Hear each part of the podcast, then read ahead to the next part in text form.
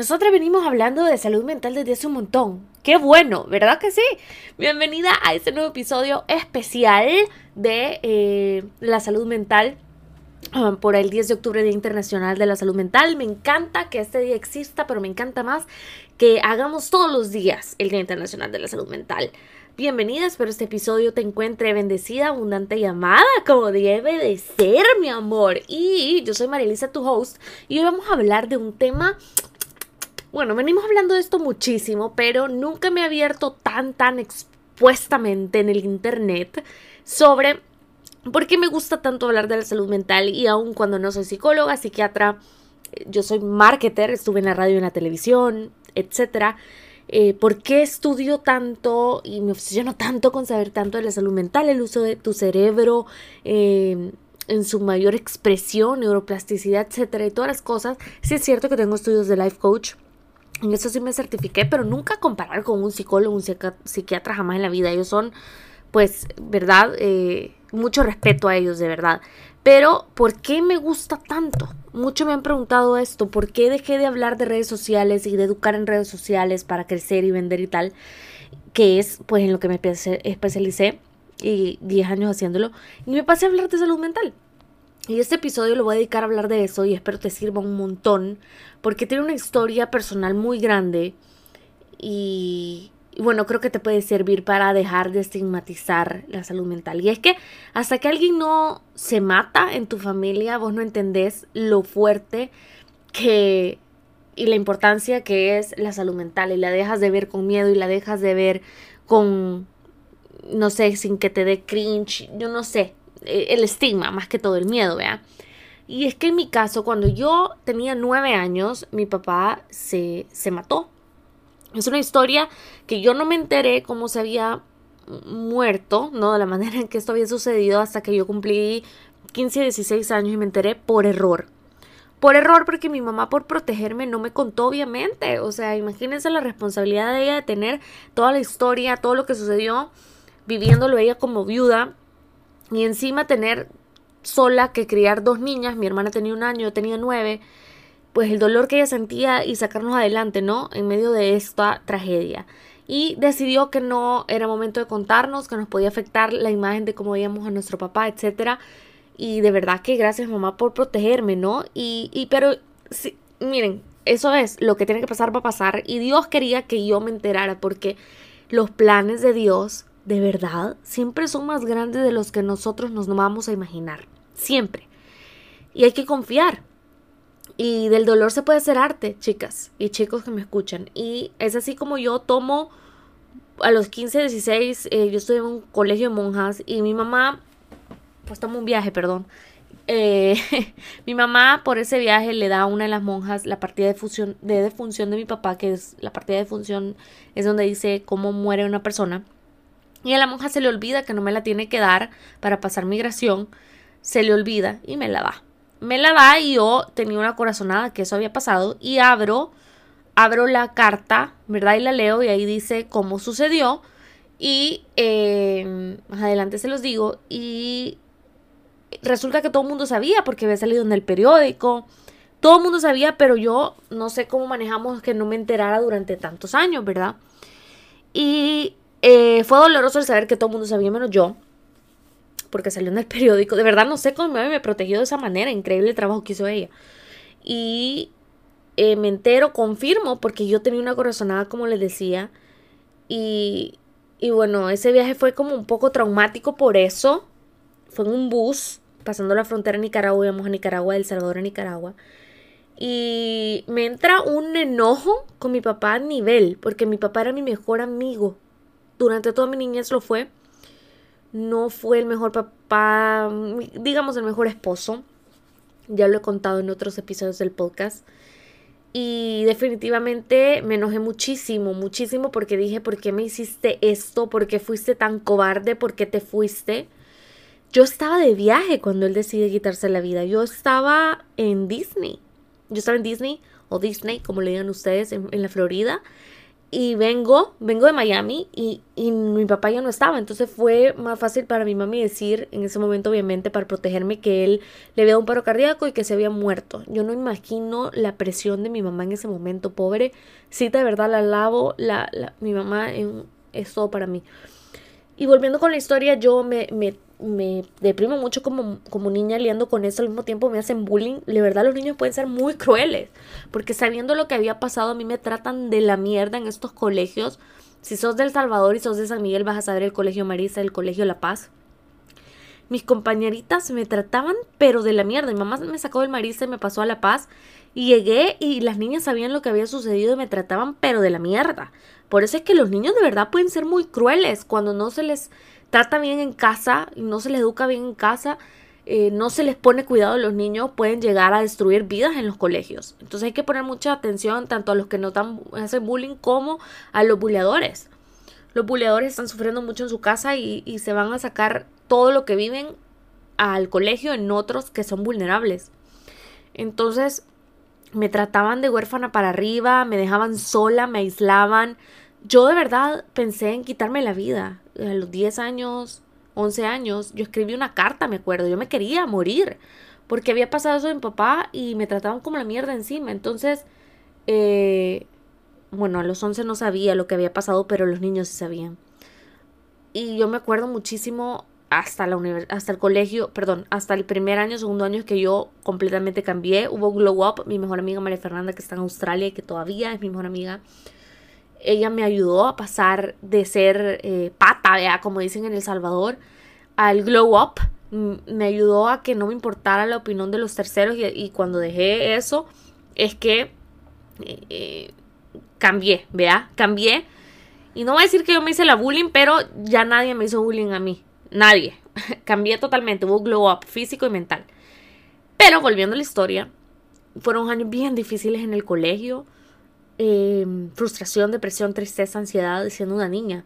Crecí y mi relación con eh, la salud mental también creció. Mi mamá me ayudó a que entendiera que necesitaba ayuda. Aun cuando mi mamá no me había contado lo que había pasado, mi mamá siempre me llevó al psicólogo, al, psicólogo, no al psiquiatra, perdón, en ese momento, aunque ya ha pasado consultas con psiquiatras por lo del TDAH, que de hecho el trastorno de, déficit de atención y hiperactividad adulta, que muchos de ustedes saben que tengo porque han escuchado el podcast y me sigan de, de TikTok, tiene una alta relación con los traumas de la niñez, porque afecta mucho el sistema nervioso, que lo hablaré en otra, en otra oportunidad. Y viene de ahí, porque al final, pues obviamente que un papá tuyo se quite la vida es un trauma y te marca la herida del abandono heavy, heavy fuerte. Y y bueno, conforme fui creciendo, yo quería entender por qué mi papá había hecho eso. Noveno, primero, segundo año, yo me obsesiono con saber por qué te quitaste la vida, papá. Ya se me había quitado el enojo, que es la primera etapa del duelo y la negación. Y ahora había entrado en el por qué, por qué, por qué, por qué. Y en estos casos a veces no te vas a entender, enterar por qué. Por lo menos no cuando vos querés y yo no me enteré en primer segundo año del, colegio, perdón, de bachillerato, no me enteré por más que me quise obsesionar. Yo sé que él dejó una carta, esa carta se perdió, dije que los policías nunca la dieron. Yo este, tenía un amigo que era abogado y yo le dije, por favor, anda a ver los documentos de vea de la policía, no sé qué, él dice que lo hizo y no encontró nada. Eh, bien misterioso, bien misterioso todo. Sin embargo, años después yo voy a España, como en el 2018, cuando tenía como 24, 25 años, y platico con la mamá de mi papá por primera vez, la conozco en persona, eh, ella era española, mi papá era español. Y en Madrid voy y me encuentro con ella y abre la puerta una señora de noventa y tantos años, se hace pipí cuando me ve, porque nunca me había visto, ella me vio cuando yo tenía como tres meses de nacida y hasta ahí. Y empieza a hablarme de la vida de mi papá y empiezo a entender o sea, fácil es juzgar y decir, puya, se quitó la vida. Mi papá se dio un balazo en la cabeza, así se murió. Y es bien fácil juzgar y decir que cobarde, eh, no buscó ayuda, ta, ta, ta. Pero cuando uno entiende el trasfondo, y es bien, trasfondo, perdón, y es bien importante entender el trasfondo de las cosas si podemos para poder soltar, perdonar y sanar heridas, es diferente. Y eso a mí me ayudó un montón a hablar con ella, al darme cuenta que había sido un niño al que su papá lo había maltratado. era un joven, un adulto, el que su papá lo había menospreciado, lo había maltratado. O sea, mi abuelo lo, lo trataba mucho, muy mal. No lo dejó, pero sí lo maltrató muchísimo. La autoestima de mi papá estaba muy baja y yo nunca, nunca, nunca me hubiera imaginado. Pues mi abuela me cuenta todo, mi abuela se llama igual que yo, María Elisa. Me cuenta eh, pedazos de cosas que mi papá vivió con sus parejas en España antes de conocer a mi mamá y todo empieza a cuadrar, una vida muy dolorosa, llena de cosas bien yucas. Mi papá vio a su mejor amigo morir en la guerra en España, enfrente de él, o sea, cosas que te marcan, vea. Y ahí la importancia de la salud mental, porque si él hubiera buscado ayuda, no hubiera eso de eso sí puedo culparlo, mira. No, no haber buscado ayuda, de negarse, porque ese orgullo quizás de hombre macho o no sé qué tipo de orgullo, al final nunca voy a estar 100% certera de lo que sucedió. Pero sí sé que evitó la ayuda, no pidió ayuda, no quiso ser vulnerable, ir a terapia o ir al psiquiatra, porque pensó que nadie lo podía ayudar, porque la depresión fue muy fuerte. Obviamente si llegas a matarte y, y, dejar a tu familia y tal, no te importa más que acabar con el dolor en ese momento. Y, y no podés con ese, ese dolor, no lo podés manejar, por eso es que necesitas ayuda, pero a veces pues llega la depresión de una manera tan dura que, que simplemente crees que nadie te puede ayudar. Y la verdad es que yo conocí mucho de la historia de él, pero nunca voy a conocer todo. Y aceptar eso también, nunca voy a conocer todo. Y eso me ayudó también a aceptar que no voy a conocer todo. Me ayudó mucho ir a su... ¿Sabes qué? Me ayudó mucho ir a verlo. Mi papá está enterrado en Madrid, mi mamá lo mandó. Nunca lo vi hasta ese viaje, ese primer viaje a España. Y vi su tumba y miren, después de veintitantos años de que mi papá se murió, yo lloré como una niña pequeña ese día enfrente de su tumba.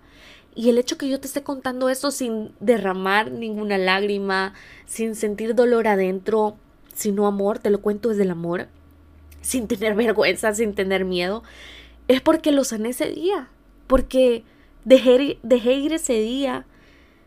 El hablar con su madre ayudó, soy segura, el cuadrar todo, el perdonar, el decir, pobrecito, lo que habrá pasado, el dolor.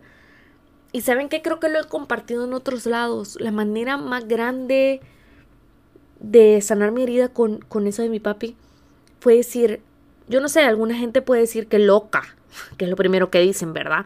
Erróneamente, decirle a alguien loco por procesar sus sentimientos. Pero pueden decir eso. Yo, yo le cambié el lado de la historia. Yo dije, en vez de culparlo, en, en vez de victimizarme, en vez de odiarlo, enojarme, resentirlo, después de mucho tiempo de hacerlo, yo cerré la herida diciendo, ¿sabes qué? Gracias. Gracias por tenerme un amor tan grande que decidiste quitarte del medio porque sentiste que ibas a afectar mi vida con, con, con lo que, la manera en que tú estabas viviendo. Él se volvió alcohólico, él no sabía cómo lidiar con sus problemas. Y no quiso tampoco lidiar de una manera, pues como debió, vea, en terapia.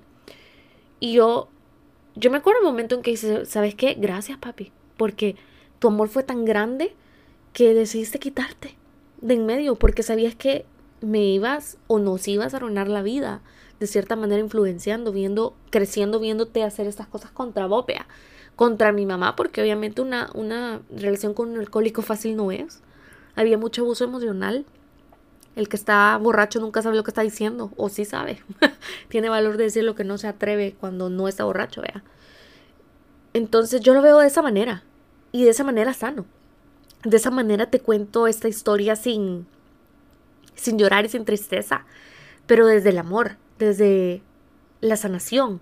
Y la verdad es que todo pasa para algo mayor si así lo querés. El dolor puede ser motivo de arte si tú lo querés, siempre lo digo, es una decisión. Yo decidí no ser más víctima, sino decir qué más hay, de, hay acá. ¿Cómo puedo yo jamás nunca permitirme entrar en un círculo como este y que mi vida termine en matarme? porque ya me he sentido devastada, ya me he sentido en depresión, ya me he sentido que no quiero seguir, ya me he sentido como probablemente tú que me estás escuchando te has sentido. Cada 30 segundos alguien se quita la vida en el mundo. Después de la pandemia se aceleró, antes era 40 segundos. Cada 40 segundos y ahora cada 30 segundos alguien se quita la vida en el mundo, ¿en serio? En El Salvador, en el país de donde, de donde yo soy, aunque ahora mismo estoy en California, en San, Diego, eh, en El Salvador el 80-85% de personas que se quitan la vida son hombres. ¿Y saben por qué? Porque los hombres han sido criados con esta creencia limitante que la salud mental es para culeros. Eso es lo que dicen. Y me suena horrible decir eso. Primero, porque no le decís así a la comunidad LGTB. Y segundo, porque la salud mental no, hay diferencias de, o no reconoce diferencias de raza, de edad, de color, de dinero, de nada, de género menos. Pero eso de que la salud mental, ir al psicólogo es de personas débiles, es, es, esa creencia nos está matando a todos. Al contrario, ponerle atención a tu salud mental es de valientes, es de fuerte. No cualquiera se, se da la tarea de enfrentarse. De tomar terapia y enfrentar sus demonios, sus emociones, de saber de dónde viene lo que siente, cómo piensa y lo que dice, de saber cuáles de esas historias que te cuentas son heredadas, es decir, qué cosas están repitiendo que viste en tus papás, cosas buenas y malas. ¿Por qué haces lo que haces? ¿Por qué tomas las decisiones que tomas? Todo, todo es inteligencia emocional ahora. Y todos podemos trabajar esa inteligencia emocional para no llegar a tomar la decisión de un día a decir, no, ya no, ya no puedo con mi vida. Porque ¿saben qué? La vida es un regalo precioso del Señor. Y yo sí creo que todos venimos a dar pequeños, y tenemos pequeños propósitos en la vida no uno, varios. Hay alguien del cual yo estoy recibiendo clases y tomo lo bueno y, quito lo malo. Es un mexicano que estaba diciendo eh, que, que él no cree en los propósitos, que, que no que no ven, ¿cómo vas a creer que toda la gente va a tener un propósito si somos millones de personas? Me pareció estúpido, con todo el respeto del mundo, no voy a decir su nombre porque tiene miles de seguidores este tipo y yo tomé sus clases porque me invitó un amigo y dije, va, le voy a pagar. Son 21 días de transformación y todo lo que es para crecer a mí me encanta.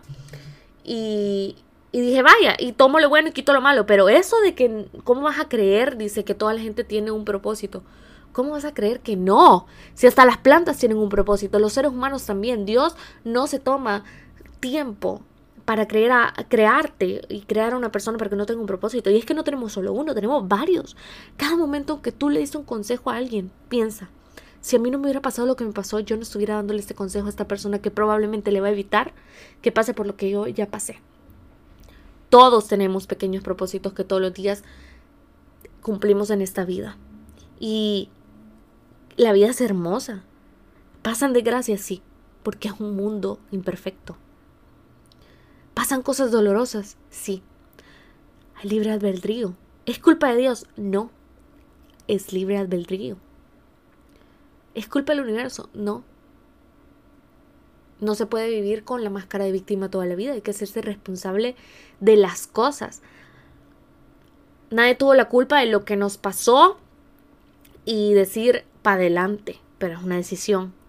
Eso sí, ya lo hemos hablado en otras veces, es más fácil llevar la bandera de víctima. Es culpa de todos los demás, todo lo que, todo lo que vivo y cómo vivo y todo como pienso y todo. Soy pobre porque yo vengo de la mierda, yo vengo de la pobreza y yo jamás voy a salir de ahí. No, eso es bien fácil decirlo. Es más cómodo que tomar responsabilidad de moverse, ¿verdad?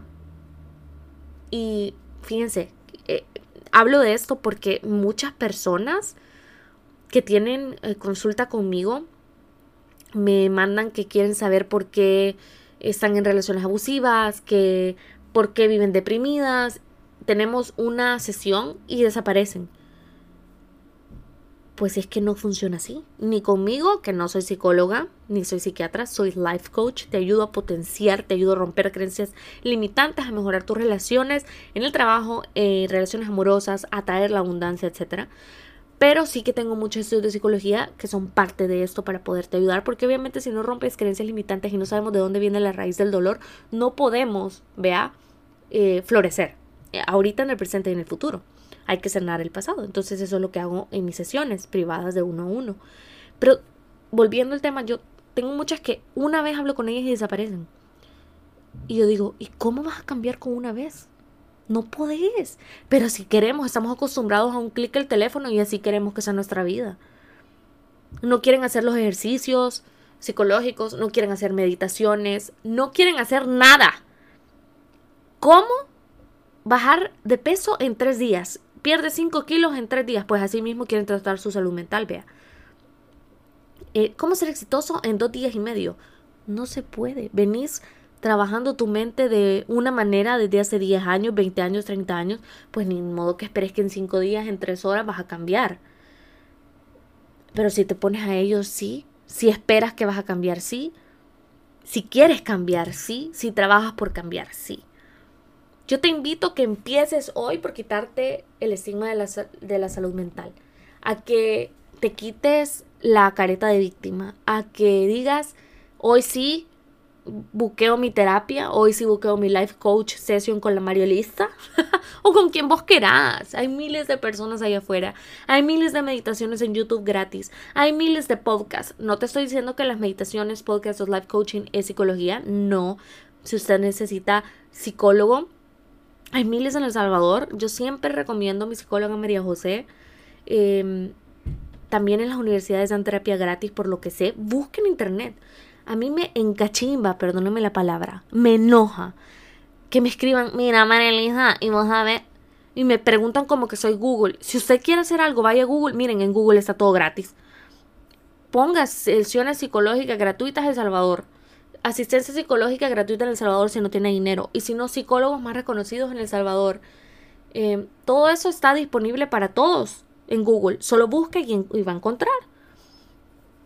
Y póngase a ello. Mire, su salud mental es más importante que hasta que la física, porque si usted no tiene salud mental, no tiene salud física, así de simple. Usted no puede hacer nada si está deprimido, si está triste, si está ansioso, si está carente, si tiene conflictos internos, si está peleado con su niña niño interior, si tiene heridas del abandono. Todo eso le daña a usted el sistema, el sistema nervioso. Todo eso lo imposibilita de vivir la vida que usted quiere. Esa es la pregunta que más me hacen. ¿Y cómo puedo hacer para tener éxito? ¿Y cómo puedo hacer para hacer lo que necesito hacer? ¿Y cómo puedo hacer para dejarme sentir triste? Trabajando en vos. Pero no quieren, no quieren hacer meditaciones, no quieren tomar terapia, no quieren seguir en sesiones conmigo, no quieren hacer ejercicios para soltar heridas porque es doloroso. Pero yo te digo, es más doloroso seguir con eso toda la vida. Es más doloroso desperdiciar tu vida en el dolor. Eso sí es peor, mira. Voltear 30 años en adelante, para atrás, perdón, y decir, puta, no hice nada. No hice nada porque me dio miedo. No hice nada porque me fue más cómodo eh, decir que todo esto que me pasa y siento fue por culpa de mis papás, de mi pasado, de mi exnovio, etc.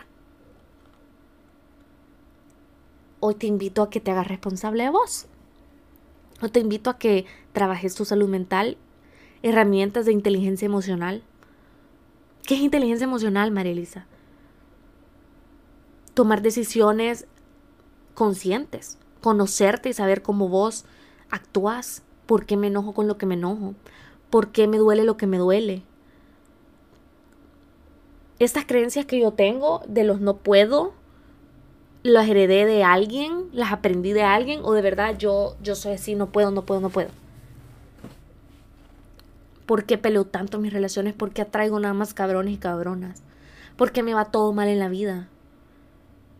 Investiga, sánate, cúrate esas heridas para que tengas una vida buena, porque si puedes, no vinimos a la vida a, a sufrir. Yo me rehuso a pensar eso. Sí creo que venimos a aprender. Sí creo que venimos a hacer lo mejor de este poco y corto tiempo en la tierra. Sí creo que venimos a cambiar nuestra vida y la de los que están alrededor. No lo desperdicies. Amigos, la salud mental es tan importante y marca la diferencia entre seguir viviendo hoy o no, como mi papá. No permitan, de verdad, desperdiciar el regalo tan maravilloso de la vida por no querer cuidarse. Si te sentís deprimida, ya sea químicamente porque es un desbalance del cerebro, de un químico del cerebro y no puedes controlarlo. Muy importante, la depresión no se puede controlar, no es que, ay, sí, hoy voy a ser positivo y mañana ya todo me sale bien. No, no funciona así. Si vos te sentís sumamente deprimido, por favor, busca psicólogo y psiquiatra. Si necesitas medicamentos para quitarte ese desbalance químico que no se cura, pero se puede balancear, psiquiatra, por favor, no permitas que esa enfermedad te quite la vida. que esta enfermedad de la depresión quite, te quite la vida y le quite el papá a unos hijos, le quite el esposo o esposa a alguien, le quite un hijo a alguien antes de tiempo, quite mejores amigos. No lo permitas. Por favor. Haz esa llamada. Cuéntale a tu mejor amiga, a tus padres que necesitas ayuda. ¿Tienes miedo de ser vulnerable con ellos? Ve a internet y busca psiquiatras, psicólogos. Pero por favor, no te des por vencido y por vencida por ti y por los demás, ¿sí? Pero primero por ti. Y si no es depresión química, un desbalance en el cerebro, pero es depresión eh, por, por tiempo, seasonal depression se llama también, o porque pasó algo, porque cortaste, porque te quitaron, porque pasó un evento traumático en tu vida, también busca ayuda. No permitas que la depresión y la tristeza se expanda. Miren, muchos de nosotros la tristeza, la decepción y la frustración es nuestro nuestro sentimiento al que siempre volvemos cuando nos pasa algo. Y em, eso también hay que, hay, que, hay que curarlo porque, y cambiarlo y controlarlo. Para eso sirven las herramientas de inteligencia emocional, como las que ya he compartido en mi grupo de amor propio en Telegram, que es gratis. Por ejemplo, cuando te sientes sumamente eh, decepcionado, frustrado o muy enojado, una técnica que no falla, y esto es de inteligencia emocional y lo practico mucho con mis clientas, es acordarte de tres cosas que, em, que de las cuales de las cuales te han hecho muy feliz o te sientes muy orgullosa o orgulloso y recordarlas en tu mente de una manera que hasta tu corazón se alegre y sienta todos esos sentimientos que sentiste en ese momento, es revivirlo, eh, como una película en tu cabeza, ¿no? Y eso te cambia las emociones en un momento. Pero, y te voy a aclarar, disclaimer, si estás deprimido químicamente y ya estás pensando en irte de este mundo, probablemente me vas a escupir esta técnica en la cara porque necesitas ayuda. Así que Em, por favor, si necesitas ayuda y no sabes cómo buscarlas, no, no dudes en escribirme en mi DM en Instagram, arroba la Marilisa o en TikTok. Prometo ayudarte a buscar contigo la mejor solución, el mejor psiquiatra, recomendarte a mi psicóloga personal. Hoy quiero que sepas que no estás solo, sola. Así que este fue el episodio especial del 10 de octubre del Día Internacional de la Salud Mental. Que no sea solo hoy el día, que sea todos los días que practiquemos un poco más la salud mental una oración, reconectar con Dios, una meditación, un ejercicio de respiración, escribir tus sueños, manifestar, sentirte abundante, hablar con tu mejor amiga, salir a correr, agradecer cinco cosas que tienes todos los días, tu casa, el sol, respirar, la vida, que estás completa, completo. Todo eso son cosas que cultivan tu salud mental hablar más de esto en redes sociales. Yo sé que cuesta porque hay mucha gente todavía muy ignorante sobre el tema, pero por eso es que necesitamos hacerlo más normal. ¿Sí? Te quiero mucho. Gracias por haber escuchado este episodio. Si te sirvió, por favor, compártelo y recuerda que siempre te quiero abundante, bendecida y amada. Un beso.